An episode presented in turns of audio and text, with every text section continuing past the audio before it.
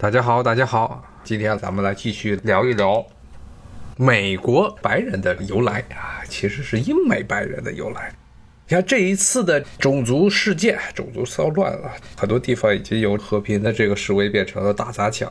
这基本上也是美国这边所谓示威游行的一个通例。首先先和平游行一下，然后就开始砸了、抢了。这种情况呢，这次的导火索，然后又是这种族事件啊。就是黑人和白人之间的矛盾。之前也跟大家其实讲过啊，美国这个国家种族问题啊，一直是一个无法避开的非常头大的问题。而且其实从某种角度来说，美国政府他也没有意愿把这个事情能够非常妥善的解决，因为它牵扯的问题太多。其中最核心的一个问题。就是种族主义观，白人的种族主义观。这里的白人的种族主义，之前也跟大家讲过啊。美国的白人至上，在所有的西方国家中也是出了名的，非常出名，而且直接是继承了英国的传统。英国当时十九世纪的时候，认为自己的这些白人是全世界最高等的人种。之后呢，是这些周边的什么爱尔兰人呢，讲凯尔特语的这些语族的人呢，还有包括南欧的人是下面的人。然后呢，至于什么亚非拉地区，那就只能是当做一半个人或者不是人来看待。这实际上是殖民主义者，特别是英国的这种殖民主义者的一个通病。那美国的很多的这些文化啊，虽然它的到目前为止大部分占优势的这个美国白人的起源都是来自于德国，但是呢，它文化上是跟英国有千丝万缕的联系，特别是英国的这种种族主义观，一直是在美国非常受欢迎，所以它才有了十九世纪末二十世纪初那一段时间，可以说是非常猖獗的种族歧视现象。当时真的是，黑人只要是上街就会被暴徒随便找个理由就把他给上绞刑给杀了。现在其实看最近的新闻报道，如果大家看，其实也有类似的情况。白人是已经有这么一个先入为主的概念啊，认为这些有色人种，特别是黑人是罪犯，天生的罪犯。这种情况其实在美国是非常普遍的现象。说到底啊，咱们今天呢就来这刨根究底，先不管英美白人。所谓的这盎格鲁撒克斯人，他们的这种文化是不是真的是种优越的文化？那么他们这些人，就英国和美国人嘴里经常提到的这盎格鲁撒克斯指的是什么？英国盎格鲁撒克斯人这两者是什么关系？今天就来跟大家讲一讲，包括这些人后来他们来到了美国啊，成为美国最早的一批的北美大陆啊，最早的一批最早的英国殖民地这边的白人定居者，也对后来美国的文化产生了重要的影响。那这些人就是什么人？首先说一说所谓的英伦三岛啊，英伦三岛这个概念本来就很奇怪。其实这个英国不是三个岛，你要说的话，硬要说的话，可能算是英格兰、苏格兰和爱尔兰，但它其实只有两个岛屿，一个是不列颠岛，一个是爱尔兰岛。如果硬要加进去的话，不列颠和爱尔兰之间还有一个很小很小的曼恩岛。非常小的一个曼恩岛，但是在行政规划上，曼恩岛并不归英格兰管，也不归苏格兰管。你要这么硬要说的话，曼恩岛、不列颠岛和爱尔兰岛三个岛算是英伦三岛。它其实这个概念可能是最早中国人翻译的过来的时候就有些混乱。其实苏格兰和英格兰是在一块儿的，在一个岛上不列颠岛。那么这个不列颠岛最早的定居者是从哪儿来的呢？现在的考古学一般认为的根据，还有包括了参考后来这些罗马人早期的这些拉丁的这些历史学的著作，比如说塔西佗的编年史里面讲，主要这些不列颠岛上的人都是从欧洲大陆上过来的，这个比较好理解，毕竟不列颠岛啊是在欧洲的最远端，可以说是整个欧洲的最远的这个角落。要是这个人口迁徙的话，一般也都是从大陆到这海岛。那么呢，一般认为是从法国这边迁徙过去的凯尔特人，包括现在波士顿有着著名的 NBA 篮球队，就叫波士顿凯尔特人队啊，它的名字就来自于这个凯尔特人。凯尔特人在历史上曾经是这个欧洲、西欧和东欧非常普遍的这么一个语系。他是很多的部落统称都叫做凯尔特人，或者呢，罗马人管这些人叫做高卢人。以前著名的这个罗马的军事家和政客凯撒才专门写过《高卢战记》，讲的是他征服现在法国那一带的凯尔特部落的事情。但是呢，这个高卢人并不仅限于法国，包括原来意大利北部地区，像现在的意大利最繁荣的米兰呀、都灵呀、摩迪纳这些地方，以前都是凯尔特人的定居场所。原来罗马人管他们叫做山南高卢，所谓的山就阿尔卑斯山，他们这些高卢人是从北边翻过了阿尔卑斯山，来到了波河平原定居。那么凯尔特人其实不只是这些地方，那么包括现在的德国境内大部分地区，包括了什么瑞士啊、奥地利呀，甚至甚至还有在土耳其，土耳其现在安卡拉那一带。在古代历史上，很长一段时间内是一个凯尔特人定居的这么一个地区，非常特别。但是这一支的凯尔特人呢，他从欧洲大陆一直这个往南迁徙，然后烧杀劫掠，然后到了希腊烧了一番，然后来到了土耳其境内。现在的土耳其原来小亚细亚半岛境内，在内陆定居。现在土耳其首都附近的安卡拉，当然现在已经没有任何凯尔特的遗迹了，但是历史上曾经是凯尔特人居住的场所之一。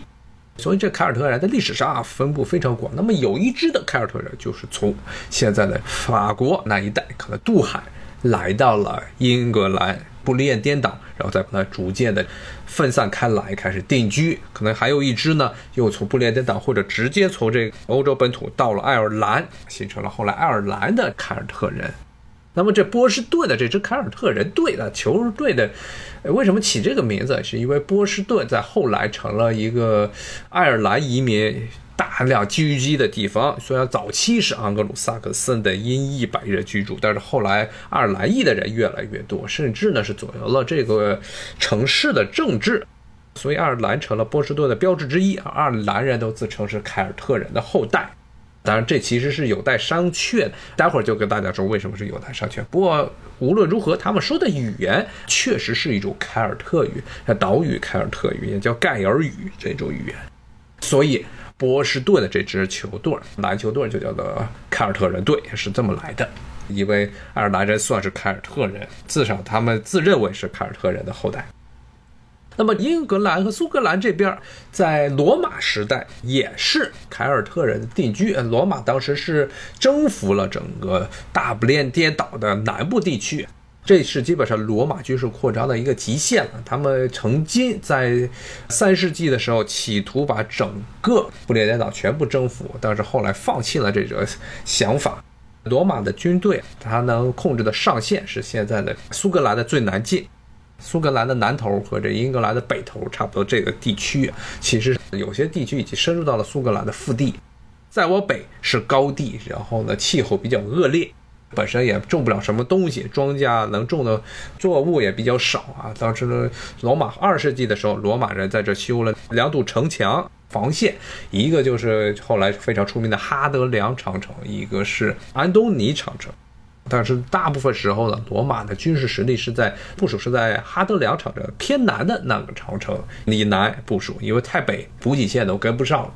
这个时候呢，南边的哈德良长城以南的不列颠岛的领地呢，都变成了罗马的一个行省。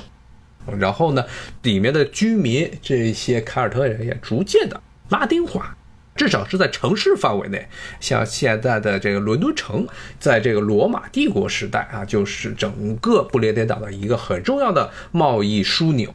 很多的不列颠的土特产，特别是铅。罗马当时为什么征服不列颠岛的一个很重要原因是不列颠岛非常盛产铅，还有石膏这些罗马人非常需要，在欧洲大陆上比较紧缺的作物。那铅用来干嘛？有一种这个歪的理论认为，铅是导致罗马帝国崩溃的原因，因为罗马那时候人们对铅这种金属的毒性还不是特别了解。但是罗马人呢，实际上是把铅是抹在他们城市的水。道里水管里面，像他们的饮水渠啊，到家家户户的喷泉呐、浴缸啊这些地方的整个饮水系统、整个水管里头啊，里面要涂一层铅。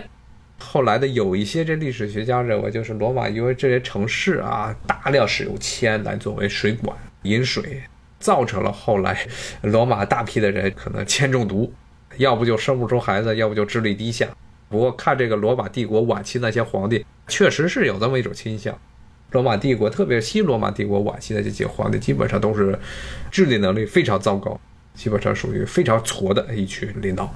那么无论如何，罗马占领了整个不列颠岛的南部地区，但是呢，这个占领差不多三百年左右，从公元一世纪到公元四世纪，四世纪末。差不多是三百多年占领完之后呢，当时到四世纪末的时候，罗马的特别是西罗马帝国的西晋已经开始摇摇欲坠。后来还出现过好几次西部边境的这些军团的哗变兵变。后来呢，罗马的军队啊都撤出了整个不列颠岛，而且这个时候呢，差不多是公元五世纪初的时候。有一个历史记载，说是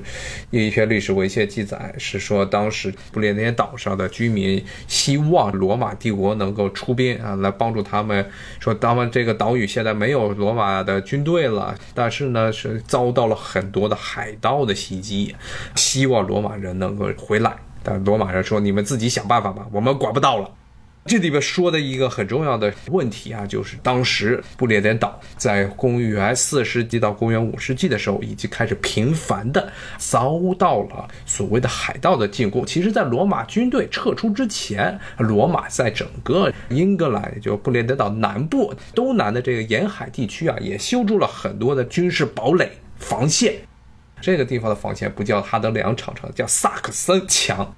这就跟今天我们要说的这个萨克森就联系起来了。这个萨克森墙是干嘛呢？是因为当时，当时的不列颠岛的南部地区，在四世纪的时候，经常遭到海上的海盗们的掠夺。当时罗马是为了防止这些海盗能够顺利的登陆，进入到整个不列颠岛的内部进行烧杀劫掠，所以建了这些防御工事。那么罗马人。管这些海上来的讲日耳曼语的，可能是讲日耳曼语，其实是没有一个直接的证据。海上来的这些人叫萨克森人，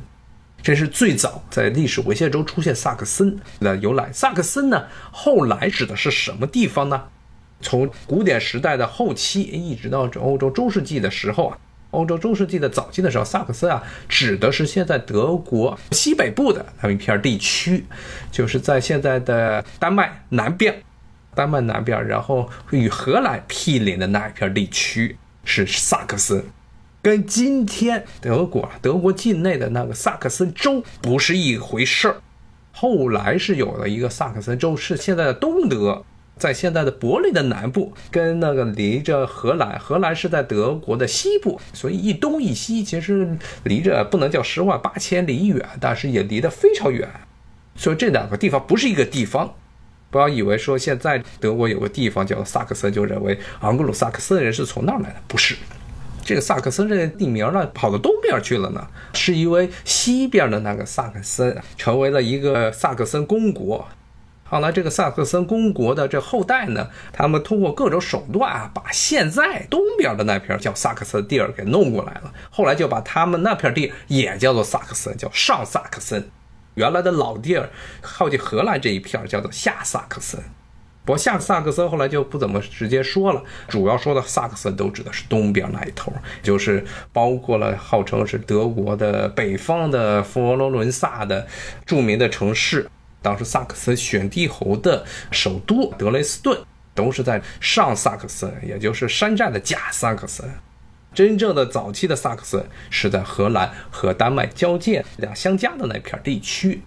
那么这些地区呢，他们是来自于现在的这个德国境内，但是呢，这些萨克森人说的语言跟现在德语非常非常的不一样。虽然他们都是日耳曼人。日耳曼语族人，但是呢，一个是西日耳曼语，一个是实际上是这样。德国现在主要语言是所谓的高地德语，主要是以南方的德国，包括什么巴伐利亚呀，包括了奥地利这边的德语作为一个现代德语的普通话。北边低地德语，因为德国是一个北低南高这么一个地势。北边靠海这边的语言啊，跟南德现在的南德普通话、德语普通话非常不一样，可以说是完全是两种语言啊。其实很多地方是不互通的，反而是呢这些低地的德语，跟这荷兰语有很多的相似的地方，还有就是跟英语有很多相似的地方。原因就是这一部分的人啊，居住在低地地区的这些日耳曼部族啊，不断的往西迁徙，一些到了现在的低地国家，像荷兰呀、比利时、卢森堡这一带。还有一支就是起源于萨克森这个地方的下萨克森这个地方的这些人渡海，跑到了不列颠岛上，在那儿定居了啊。这帮人的祖先很大程度上是要按罗马人的看法，就是海盗。只会烧杀劫掠，但是呢，布列颠岛还比较挫的一点是在罗马的控制之下，基本上凯尔特人就布列颠岛上凯尔特人基本丧失了战斗能力啊，战斗力非常弱，而且这个布列颠岛别看就那么一片儿，不是很大的地方啊，但是四面都是敌人，海上有这萨克斯人的海盗，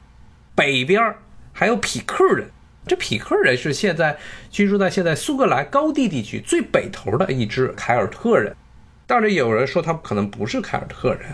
这支呢是罗马帝国一直想征服没有征服成功的这么一支野蛮部落。在罗马帝国崩溃的时候，这些匹克人也不断的入侵南方。还有一支呢是从现在的爱尔兰那边来的盖尔人，当时的这些不列颠这边的凯尔特人管他们叫做斯哥特人，就是后来的苏格兰人。这些人不断的从北边往南洗劫，南边比较富庶的这片不列颠凯尔特人定居的地方，已经被拉丁化的这凯尔特人。当时这凯尔特人陆地上的威胁实在是太大了，北边不断的每隔几年啊，这些匹克人呀，什么斯科特人呢，就往南派军队来南边的烧杀劫掠。而且当时北边一般被认为是最野蛮的一种象征啊。其实顺便说一下，大家如果看《冰与火之歌》。小说包括呢，它改编成的电视剧《权力的游戏》里，其实这个《权力的游戏》它的整个布局、地理布局，其实就是按照英国的这么一个地理位置来划分来变的。所谓的长城北进，实际上是指的就是以前在英国早期的时候，这种英格兰的传统之中，北边都是野蛮人。天寒地冻之地，然后野蛮人，然后光着膀子的那些邪恶的部族居住的地方，就像他那个尸鬼啊，其实很大程度上可能原型就是来自于匹克人，因为罗马人对于匹克人的印象非常的糟糕，说是一群食人生犯，差不多这样的感觉。那么这种情况呢，后来因为北边的这个军事压力太大，所以后来不列颠的这些凯尔特人就想外面去找帮手，自己打不过。就去外面求援，那当时求援能找哪儿能打呢？首先，这个罗马肯定不管咱们了，但是呢，自认为是已经成为罗马人的这些凯尔特人就在想办法啊，说罗马人当时怎么解决这些外部的这些军事冲突啊？最简单的办法就是雇雇佣军，野蛮人的雇佣军。那么主要的雇佣军呢，罗马当时从这个日耳曼人，北方的这各个地区的这日耳曼部落中找那些所谓的雇佣军过来。当时这些不列颠岛上的这些凯尔特人想：哎呀，我们不行啊，我们这打不过北边的匹克人，怎么办啊？那我们也去找啊，我们也学这个罗马老大找雇佣军。那找来找去啊，发现唯一能打的，呃，也愿意过来的，就是之前的那些海盗，在这海边上烧杀劫掠一方的海盗。最后呢，就让这些海盗雇这些海盗萨克森人过来帮他们去打北边的这匹克人。结果呢，打了半天。凡是有雇佣军出场的这些战争啊，基本上最后都会战事的总局都会变得非常的狗血。那么这些不列颠的凯尔特人其实也是一样，后来打了半天，萨克森人的胃口太大了，发不出钱来了。萨克森人就不惯了啊，说就你不给我钱也好，我把你的地给抢了。而且当时正好处于一个整个可能是欧洲地区这气候的大变迁的时代，当时气候全球气候变冷。无论东方和西方都全和气候变冷，那么这些原来定居在萨克森德国西北部萨克森一带的这些人呢，就大批大批的以武装殖民的名义，一开始说是不列颠的这些凯尔特人不给他们钱，然后他们要抢他们的地儿，但是很有可能就是看见了不列颠的这些凯尔特人打仗很差，就趁机一波一波的从这德国的现在德国境内移民过来。首先是萨克森一带来的萨克森人，然后呢，还有包括了是现在德国和丹麦交界处的十一苏维格那一带，有一个叫昂格里昂格里半岛上的这么一批人，也是部落，他们后来就是成为了昂格鲁人。啊，那昂格鲁人后来主要是定居在现在英格兰的北部地区，萨克森人主要是定居在英格兰的南部地区啊，是这样。我看这有听友问，为什么欧洲盛行雇佣军？古中国是这个府兵制和募兵制。其实这个雇佣兵啊，欧洲关于雇佣兵的传统其实要分时代的啊。罗马帝国末年那种雇佣军，其实是不是咱们后来近代意义上的雇佣军啊？他们很多的时候像罗马人雇雇佣军。所谓的 federati 这么一个，这是拉丁语的一个称呼。这种雇佣军啊，实际上是罗马人是要给这些雇佣军让利的，允许他们在罗马帝国的境内居住，他们是外来的人。但是罗马帝国因为打不过他们，又想去扒拢他们，所以是名义上是雇佣，但其实是互相利用的关系啊。这种情况呢，其实你要是硬要说有点像啊，其实中国很多，包括明代呀，包括唐代的时候，经常会用这些所谓的这边兵。有些边兵其实跟这些雇佣军，罗马帝国那种雇佣军是有一定的相似的地方。他们并不是纯粹的一支到处走的军队，谁雇他谁就来打啊，实际上是长期利用，但是呢要给他们让利，是这么一个情况啊。比如说最典型的就像是明代的时候，东北部啊边境的所谓的朵爷三卫，那些都是蒙古人，但是呢明代把他们全部都拉进来，雇他们去一方面去拉拢他们，然后让他们去防御北边的北元，还有后来的蒙古人。我开始听说回鹘 啊，回鹘那个是借兵，回鹘不是这种长期的雇佣制啊，他是当时这个实在是急了啊。回鹘其实主要的战绩还不是这个打安史之乱，是后来这个吐蕃啊过来，唐实在是撑不住了，因为他的军队包括北边那些军镇都不听唐的使唤了啊，然后让这回鹘过来，回鹘进了这个长安城也洗劫了一番。后来近代的这个雇佣军，是因为当时其实是近代以来这西欧国家开始逐渐的，包括了些意大利啊，包括法国这些地方，开始逐渐的政府不再依赖于他的这些封建的封建主的这些封臣们的这些底下的民兵。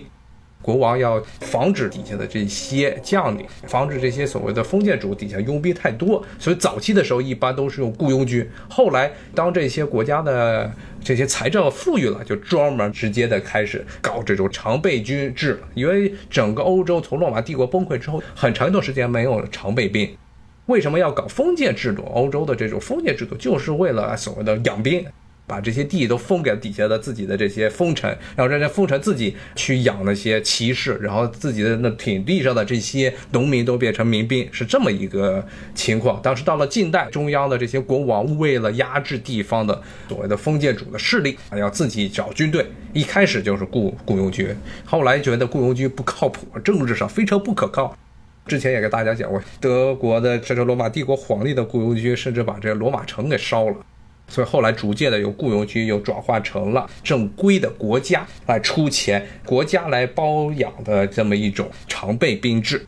这个是要跟国家的国力有关系啊。像中国一直是一个，特别是在秦朝之后一直都这么一个中央集权制的一个大帝国，中央有财力能做这个事情，但是在欧洲从罗马帝国崩溃之后一直没有办法能做到常备兵制，这是这样。当然这有点跑题了，咱们接着回到不列颠这边。当时不列颠的这些凯尔特人就等于是引狼入室了，一开始是打不过北边的比克人，就把这些萨克森人弄过来，结果萨克森人反而反客为主，看到了这些不列颠人是打仗很挫，所以呢，当时昂格鲁人现在是在了整个英格兰的东北部地区全被昂格鲁人占了，然后英格兰的东南部地区，包括现在伦敦那一带，都是被萨克森人占了。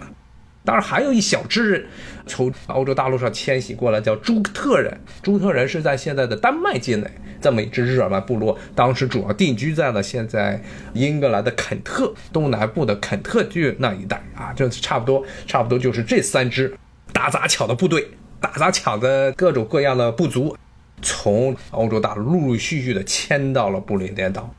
那么呢，这些凯尔特人最后去哪儿了呢？这些不列颠岛上可能最早的居民呢，他们就是一路的向西退却，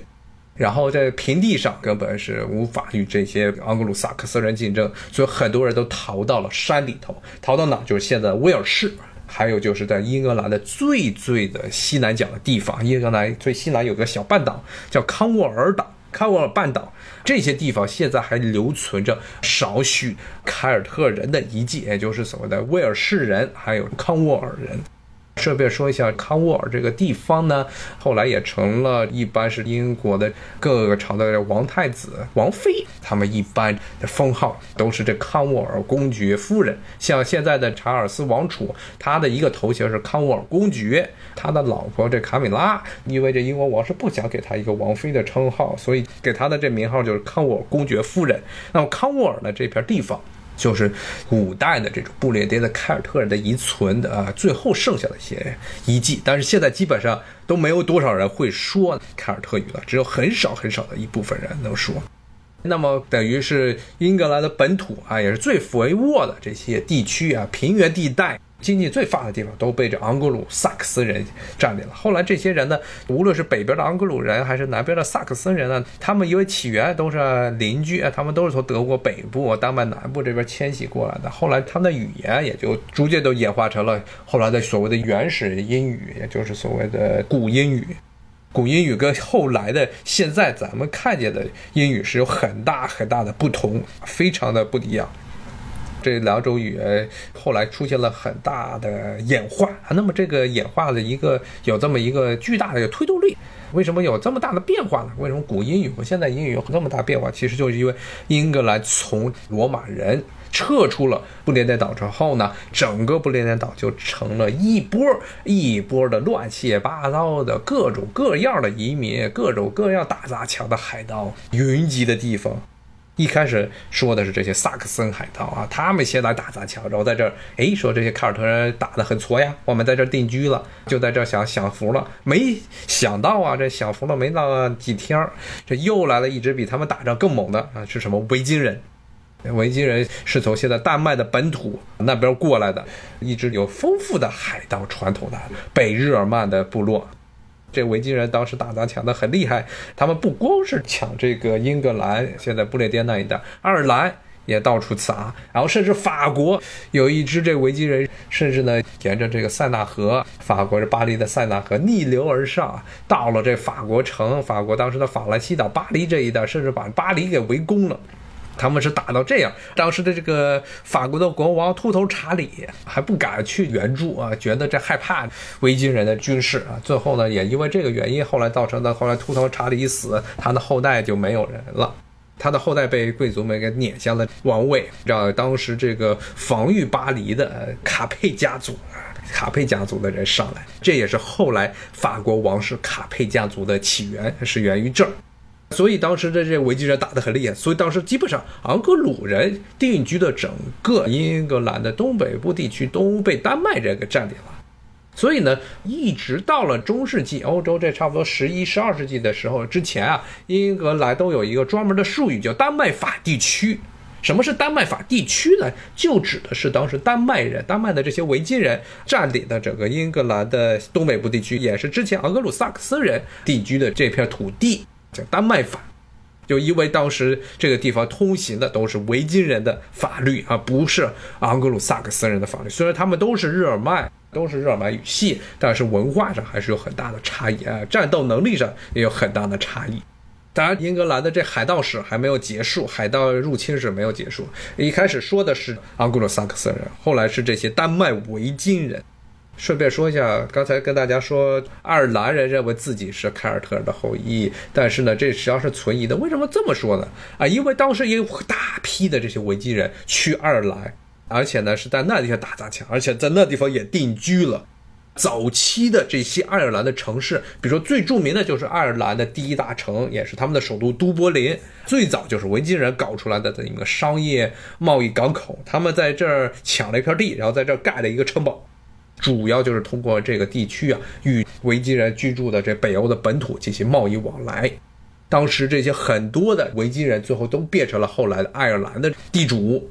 他们军事征服了这片地区之后变成当地的地主。所以呢，当时有一段时间内呢，其实爱尔兰的爱尔兰从来就没有形成过一个所谓统一的这么个国家，而是很多很多的小的酋角邦国。这些酋长邦国最早都是被维京人给控制的，都是维京人的国家。那么在英格兰这一带呢，情况就更加复杂啊，因为丹麦的这些维京人和本土昂格鲁萨克森人一直在打仗，丹麦的国王，后来甚至一度是控制了整个英格兰，当时的著名的君努特大帝，当时号称叫搞了一个所谓的北海帝国。因为正好是西边是英格兰的这个不列颠岛，东边是挪威和丹麦，都是同一个君努特大帝他来管。当他死了之后，英格兰又独立了。独立之后呢，迎来了最后一波入侵者。那些入侵者呢，也是海盗的后裔，但是是另外一帮人，是诺曼人。咱们看这些历史的一些著作上，历史的一些史说，经常会看见的一个很奇怪的一群人啊，包括了后来诺曼底登陆，也指的是在诺曼人居住的那片地区，就诺曼底登陆，等于二战时候著名的登陆战役。那么诺曼人实际上是维京人的后代，就刚才跟大家讲，维京人去法国那边烧傻抢，最后法国是怎么把这些人给摆平的呢？法国国王就是这秃头查理，最后说：“哎呀，我们打不过你，哎，要不这样吧，啊，我们把这块我们法国啊西北部沿海地区靠着这个大西洋的这片地区啊割给你们，我们把这边地封给你们，当然不叫割啊，封给你们，你们就当我们的法国国王的封臣就好了。”当时达成了这么一个妥协，所以后来这帮维京人就在这个诺曼底这个地方呢，就定居下来了。大批的维京人在这定居下来，逐渐的被基督教化了，变成天主教信徒。然后呢，语言上开始慢慢的说法语。维京人后代，拉丁化的维京人的后代，就是后来的诺曼人。诺曼底这个地区啊，以前是盛产马匹，那一片地区有很多的非常良好的牧场。诺曼人而且喜欢养马。所以后来诺曼人成了欧洲全欧洲非常出名的雇佣军，但是也是像刚才跟大家讲的这些诺曼人，凡是雇诺曼人来打仗，基本上都会出事儿。最著名的就是东罗马帝国，当时他们在南意大利雇了很多的诺曼人打仗，最后诺曼人自己反水，把整个南意大利啊从东罗马帝国的手中抢过来，自己建了一个西西里王国。那么诺曼人呢，在法国这一带后来建立的地区呢，就叫诺曼底公国。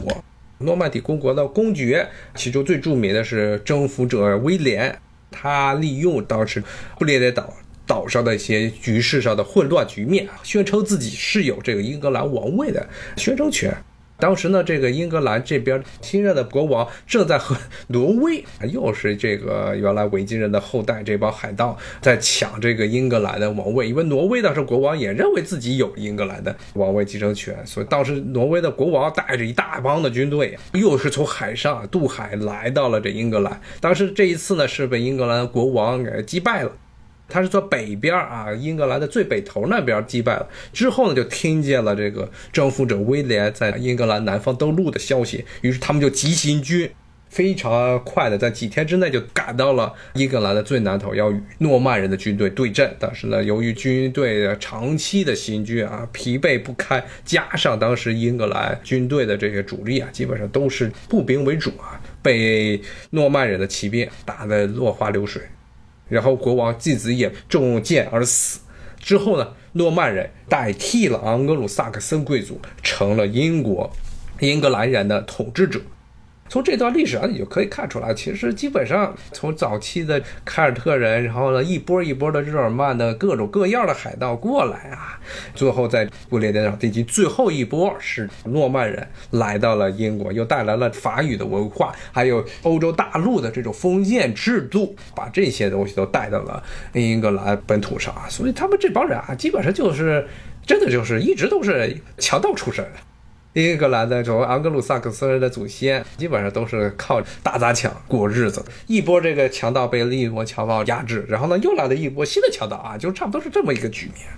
那诺曼人登陆，诺曼人统治了整个这个英格兰，是英格兰最后一次近一千年了，最后一次出现了大面积的这种文化上的变化啊。诺曼人他们是垄断了英格兰的统治阶级，贵族。现在英国大部分的贵族，如果家族史可以追溯到中世纪的时候的那些贵族，很多都是当时诺曼的这些军事贵族，法国境内这些讲法语的维京人的后代的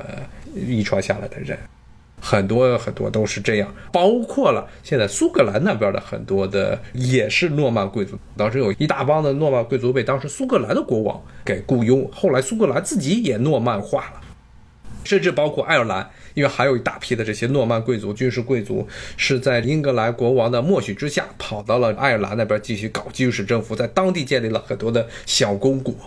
所以就变成了这么一个局面。整个这个英格兰的历史，昂格鲁萨克森这个所谓作为一个民族历史啊，就是一部海盗史。所以后来到了十六世纪、十七世纪的时候，英格兰当时宗教改革，然后和当时天主教的第一大国西班牙交恶，然后英格兰当时呢也是非常觊觎当时的这英格兰的国王，就是著名的伊丽莎白一世，他也非常觊觎这个西班牙统治之下、控制之下的整个新大陆的财富，所以就搞所谓的 privateer 私掠船只。就是国家发牌照，鼓励他的这些英格兰这些船去当海盗，去抢西班牙政府底下的运输船，特别是运送这些财宝的这些船只。当时整个英格兰就成了一个海盗的天堂，而且都是政府资助，伊丽莎白女王亲自资助。还有个著名的绯闻说，他跟当时最大的撕裂船的海盗头子还有一腿。虽然伊丽莎白一世号称自己是处女女王，说一辈子都没结婚，但是是不是处女就不知道了。因为跟他闹过绯闻的大臣，包括海盗头子是一堆一堆。像现在呢，美国佛罗里达离岸地区有一个著名的这个度假胜地叫巴哈马，这是个国家巴哈马，当时就是英格兰的这帮海盗在西大陆的重要的一个根据地啊，就是在现在的巴哈马，后来成了英国的一个海外殖民地。当时是海盗们为了抢来新大陆上的这些西班牙的各个据点啊，那专门在那登陆。看整个历史啊，基本上真的就是英格兰的历史，包括美国历史，包括美国早期的这种美国人带过来这种昂格鲁萨克森文化，其实都是一种具有强烈的啊这种所谓的好听点就是海盗意识。其实你要说高不高贵，你要看他们的祖先啊，都是一帮这样的人。最早是被罗马人斥为这萨克森海盗，这些人啊，他们的后代。其实英格兰这个地方啊，直到了这个十八世纪之前，一直都是被欧洲大陆的人都看不起的，认为这都是野蛮人居住的地方啊。以前好像直播也给大家讲过，当时谁要是去这个英格兰的王室啊，比如说就去这个伊丽莎白一世她的宫廷里去获一个职位。那都会被欧洲大陆的这个同胞看不起，说你怎么跑到这个苦寒之地，这么一个野蛮人遍地的这么英格兰这地方去给当地国王效忠啊？特别是什么意大利呀、什么西班牙这些南方经济比较呃，西班牙经济不是很发达，最主要是意大利这些经济很发达的地方非常看不见。非常非常看不起英格兰人啊！别说看不起了，当时意大利人连法国人都看不起。意大利人认为自己有文化，法国人都是野蛮人。那至于英格兰人，那就是不光是野蛮人了，那都不是人了。这是文艺复兴一直到十七、十八世纪的时候，欧洲的所谓的高等人种是指的是南欧的这些意大利人。哎，到了十九世纪，英国成了世界霸主之后，他们认为自己成了这个最高等的人种啊。然后呢，反而是之前一直是歧视他们的意大利人、英格兰这些昂格鲁萨克森人的后裔的眼中啊，变成了这个劣等人种。所以说，整个种族人种学基本上就是一个就是一个信仰，说白了就是一个信仰。你要看他们的祖先干的事情，包括看历史上，很多时候确实很多的文化确实是比较低劣，但是就是因为一些历史的后来的严格，在一段时间内。国家崛起，于是呢，为了能够解释为什么这个国家能够崛起，像英格兰大英帝国为什么崛起，其中的一个重要的方法就是把自己的种族和民族给无限的神圣化，这也是一直到今天这些欧洲国家内部出现种族问题的一个理论上的根源，就来自于这么一种种族的信仰。如果没有这种信仰，其实很大程度上也没有后来的欧洲的这些民族国家，这些民族国家的很多的建设都是建立在一些比较有趣的，很多时候是虚幻的，跟历史不是很符合的这么一些神话故事上。要从这个根源上看，英格兰一方面啊，昂格鲁萨克森人认为。从十九世纪以来啊，认为自己是最高等的白人，但是从这内心深处，凡是认为自己是最高等的人，一般内心深处要不断的说这句话的人，一般都是心里有些自卑啊，老说我很强，我很牛，一般都心里很自卑。其实怎么样一个自卑法呢？就是可以看英国有很多关于罗马时代啊，英国兰的这些小说。包括电影，甚至呢，他们认为英格兰历史上著名的神话国王亚瑟王，说他是罗马军的一个军团的这个后代啊，甚至英国还为此拍了好几部的电影，甚至认为是最后的罗马皇帝是跑到了英格兰去啊，为了把自己和这个罗马帝国搭上一条线。但实际上的情况是什么样呢？在昂格鲁萨克森定居到了不列颠岛时候呢，基本上英格兰出现了一个巨大的文化断层。从五世纪之后，城市就全部都萧条了，然后罗马的任何拉丁文的遗迹，在整个不列颠岛全部都被一扫而空，没有留下任何的痕迹。英国也成了在所有欧洲的这些曾经被罗马人统治的地方内呢，去罗马化、去拉丁化或者野蛮化最为彻底的一个地方。包括那些像什么法国呀、像西班牙呀这些地方，虽然后来都被蛮族入侵，但是都保留了罗马人的一些传统。比如说，最大的特征就是拉丁语系，法语、西班牙语、意大利语，包括加泰罗尼亚语、葡萄牙语，还有法国南部的普罗旺斯语，各种各样的奥克语啊、加泰罗尼亚语啊，都是起源于罗马帝国晚期的俗语拉丁。白话拉丁语是这么来，但是英国来这边彻底的文化上出现了一个断层，不仅是这罗马拉丁文没了，那凯尔特人也都被撵到了山里头啊，最后剩下的呢只剩下了原始英语，还有很多新型的日耳曼人带过来的神话故事啊，比如说英格兰最著名的史诗《贝奥武夫》，这些都是后话了。我记得前两年吧，好像两年前他们还有，好像是美国好莱坞还导演了一个电影，就是《拜奥武夫》啊，讲的就是英格兰人啊，昂格鲁萨克森人的一部史诗，是这样一个情况。好，今天咱们就跟大家聊了聊这所谓的在某些种族主义者想象中的这么高等的昂格鲁萨克森人，他们历史的起源是什么？就是这么一些人啊，所以其实起源上来说，不是什么高贵的高贵的人种，是这样。所以现在的很多的关于种族主义的思想，其实都是很多都是一种，实际上是一种信仰啊，不是来自于事实的事实上的根据。好的，今天就跟大家聊到这里，好，谢谢大家的收听，拜拜。